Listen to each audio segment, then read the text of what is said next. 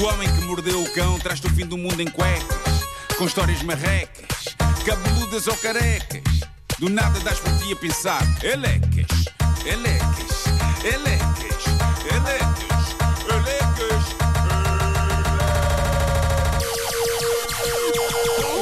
O homem que mordeu o cão traz-te o fim do mundo em cuecas. Elecas. Título deste episódio: Choque, Horror e uma garrafinha de cuspe. Uh, vou fazer aqui um aviso a todas as pessoas que estão a tomar o pequeno almoço. Se calhar uh, convém agora pousar a comida. Não é que isto seja a coisa mais nojenta de que já se falou aqui, não é? Mas eu gosto sempre de avisar porque há referências a cuspe. Bom, uh, gostaria de vos falar de Letitia Jones, de Manchester, em Inglaterra. Era uma jovem com sonhos. Ela sonhava em ser médica, começou a estudar ciência biomédica na faculdade. Ao mesmo tempo, trabalhava em part-time num supermercado, tudo para fazer dinheiro, para pagar os estudos e para pagar a renda da casa mas não estava a ser fácil até que ela descobriu um negócio eh, que já lhe está a render milhares de libras. Ela basicamente descobriu algo que já tínhamos falado há uns tempos valentes com uma outra pessoa, mas parece que hoje em dia ainda há mais público para isto. Ela descobriu que há um nicho crescente de pessoas na internet capazes de pagar bom dinheiro por cuspo dela. Ai. Não valha-me Deus. Mas também. Mas também por unhas acabadas de cortar Mas porquê? e lençóis de cama com uma semana de uso. Epá, mas vamos ver uma coisa. Pá, que nojo. É, mas não se metam nisso. Eh, ela- Diz uma coisa. Sim. A quanto é que está a unha? Uh, tem aqui alguns preços por acaso, não das unhas, mas de outras coisas. Ela, ela começou a ver Outras? o dinheiro, começou a ver o dinheiro a entrar de tal maneira que não só se despediu do supermercado, como acabou também por largar a faculdade. Dado o volume de negócio que está a conseguir, aquele sonho de ser médica, não, não. Agora é a rainha do cuspe. O dinheiro é tanto que ela pagou todas as dívidas que tinha, acabou de comprar agora a sua primeira casa com o dinheiro saído das vendas do cuspe, unhas e lençóis com uma semana de uso. Pessoas chegam a pagar 1500 libras por uma garrafinha de cuspe. Ó Marco, já tinhas falado uma coisa parecida aqui, não tinhas? Tinha sim, senhor, uma outra senhora americana. Sim. E esta senhora inglesa está a fazer ainda mais dinheiro do que essa. Ai! Ela descobriu esta mina pouco depois de ter aberto uma conta no OnlyFans. Ela diz que os primeiros pedidos eram de pessoas dispostas a pagar bom dinheiro por água do duche dela. Oh, valha-me Deus. E ela ficou espantada com o quão fácil era este trabalho e o quão rápido entrava dinheiro. E é, e é tudo legal. Epá, é tudo legal. Até que chega o dia em que o senhor lhe pergunta quanto é que você quer por uma garrafinha de cuspo seu? Ela inicialmente pensou que era piada, mas depois percebeu que não era. Ela disse 300 libras e o senhor disse: Ok, mande-me os seus dados bancários para eu transferir. Pumba, 300 libras na conta. E ela lá mandou. E ela hoje é uma autêntica fábrica.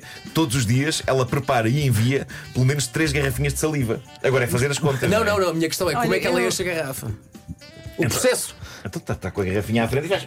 Pode ser aquela aldrabice do gel de banho com água, não é? Vais pôr água no gel de banho para É, eu acho que é um trabalho contínuo, não é? Ela está sempre a É direto na trabalhar. garrafa? Eu acho que é direto É? para a garrafa, deve ser. Está claro. sempre a trabalhar. Acho que quem, quem podia entrar nesse negócio era o ex-presidente da República Cava- Cavaco Silva, que vi no fim de semana. Que ele pro- produz muita. Não Pois é, é verdade. é. Produz muita. E quem não quereria, meu Deus? Sim, purificado. Se calhar purifica o cuspo, não é? Claro, o filtros cuspo de água. Cavaco. Cavacuspo. Eh, E o curso, o curso. e de facto, houve um senhor que lhe pagou 1500 libras por, saliva. Por uma garrafinha de saliva. Mas está 1500 tudo libras. 1500 libras. Pá, está tudo louco e toda a gente, pelos vistos, tem dinheiro. Ou seja, quando eu digo, eu, eu, eu, eu desabafo isto muito com vocês. Eu digo, ei, adorava receber dinheiro sem fazer nada. Malta, de certa maneira, é isto que ela conseguiu. Ela está super feliz, próspera, sem grande esforço. Ou seja, o mundo está chalupa, não é? E, e não vai melhorar. Mas ela, em vez de lamentar isso, está a fazer dinheiro com essa chalupice. Mas é esse o caminho que tu queres para a tua vida, Nuno? Pois, nós Eu acho aqui que para sim. te agarrar. É, não eu vais. acho que sim. Oh, não Nuno, vais. quando tudo isto falhar, inevitavelmente, vai ser isso. Eu, eu gostava de sondar os nossos ouvintes no sentido de perceber se eles querem facto cuspo meu ou, ou lençóis meus não, com uma ixi, semana. eu não Mas estava à espera pronto, dessa podes frase. dedicar-te a isso ao fim de semana, mas Não, segunda não, à ouvinte. sexta, nada.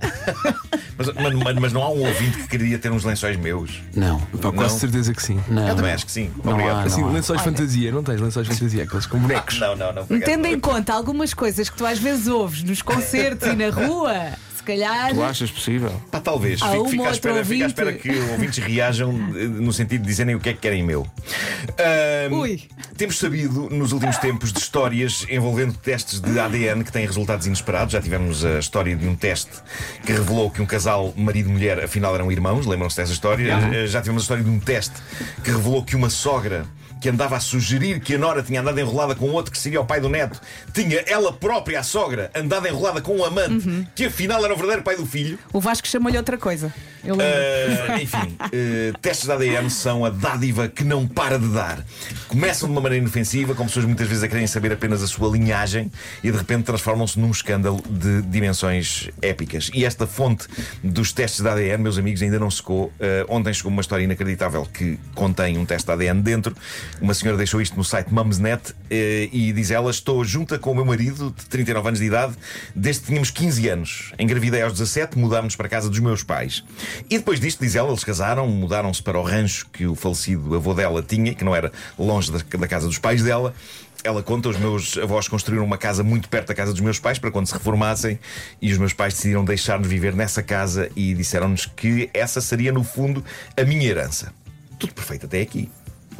Diz ela, eu e o meu marido concordámos com isso, tivemos mais três filhos, neste momento estou grávida de, de, de sete meses com uh, o nosso último filho. O casamento deles, diz ela, sempre foi bom. Ela diz, sempre mantivemos as coisas excitantes, saíamos muito, uh, sempre fomos comprar presentes um ao outro e, e temos os nossos momentos íntimos, por vezes mais do que duas vezes por semana. Até o momento isto, hã? Está tudo? Quando é que isto, quando é que isto vai descambar? É um quadro. Até que. É um quadro de felicidade. Bom! um destes dias ela vai fazer uma, uma viagem com amigas. Quando volta e entra em casa, eh, depara-se com o marido na cama com outra em pleno ato. Não é? Isto é muito triste. Agora, mas que outra? Com Era- a mãe dela! O quê? Com a mãe dela! Entro no meu quarto, diz esta mulher, para descobrir a minha mãe na cama a fazer amor com o meu marido. O que me abalou ainda mais foi a minha mãe gritar-me: sai do nosso quarto. O quê? Xiça. Como é que isto desmoronou desta maneira em segundos? Não estávamos a construir uma coisa tão bonita aqui nesta história. E não deve ter sido a primeira vez. Infelizmente, diz ela, a minha filha mais velha nem sabes o que te espera. Vera, isto ainda tem. Ai. Pipocas, Infelizmente- malta, pipocas. Infelizmente, diz ela, a minha aí. filha mais velha também estava em Sai casa. do nosso quarto. A minha filha mais velha, também, mais velha também estava em casa, no quarto dela, a preparar-se para ir para uma festa. Ela ouve o caos, sai do quarto e presencia a estranha cena que é a avó nua, coberta com um lençol, a correr a todo o gás para a casa dela e a bater com a porta atrás de si. Se acham isto chocante, agarrem-se bem. Pessoal, que a coisa não acaba aqui. Perguntei ao meu marido pela verdade, diz ela. E ele então contou-me que a minha mãe o seduziu quando tínhamos 18 anos e vivíamos na casa dos meus pais. Eles andam a ter relações sem proteção pelo menos uma vez por mês há mais tempo do que aquele que eu e o meu marido somos casados. Quando fiz as contas, cheguei à conclusão de que havia uma boa hipótese de que os meus irmãos gêmeos e o, meu irmão mais novo possam ser filhos do meu marido. Isto é um terremoto. Pá, Isso é. Isso é Isto é um olha, não terremoto. tenho palavras para isso. Ela disse que não conseguiu guardar a informação para ela e que chamou de imediato o pai, o pai dela, pedindo-lhe que fosse ter com ela à casa sem a mãe. O pai chegou e ela obrigou o marido a confessar ao sogro toda a história. Naquilo que eu imagino tenha sido a situação mais assustadoramente confrangedora de toda a história da humanidade. O pai saiu de casa e ela diz que nas horas seguintes conseguia ouvir na porta ao lado a discussão mais ruidosa de sempre, muitos gritos. Epá, eu acredito que sim. O pai expulsou a mãe de casa, ela foi viver com uma das filhas eh, e eh, o pai pediu de imediato um teste de ADN para os três filhos mais novos. E de facto, sim, os gêmeos são filhos do genro e não dele. E é bem. A senhora que conta a história era Gêmeos do irmã. genro. Irmã e ao mesmo tempo madrasta. Era irmã e madrasta dos, dos- dos irmãos. Não estamos preparados para receber esta informação, pois confusão. não. Que caos! Mas pronto, a vida seguiu em frente, ela pôs o marido fora de casa, não quer ver mais, e agora ela e o pai estão a vender as casas deles e vão comprar uma propriedade maior noutro lugar e estão a assegurar-se que nem o ex-marido dela, nem a mãe dela veem um pingo desse dinheiro.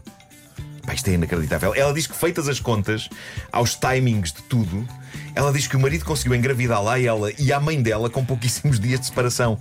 Ela diz que acredita que o marido algumas vezes terá ido para a cama com a mãe dela minutos depois de ter estado na cama com ela. Pá, isto é uma loucura. Isso é. Olha, não sei. E também que stamina.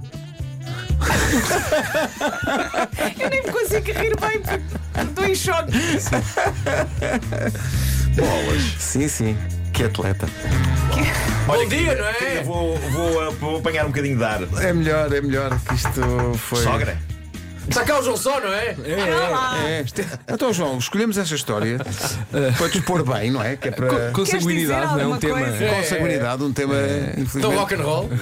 Por acaso é, até é. Não é? Guerra dos Tronos foi muito construída à volta disso. O Homem que Mordeu o Cão foi uma oferta FNAC.pt, onde chega primeiro a todas as novidades e muito mais. E também uma oferta SUV da SEAT, agora com condições imperdíveis em SEAT.pt.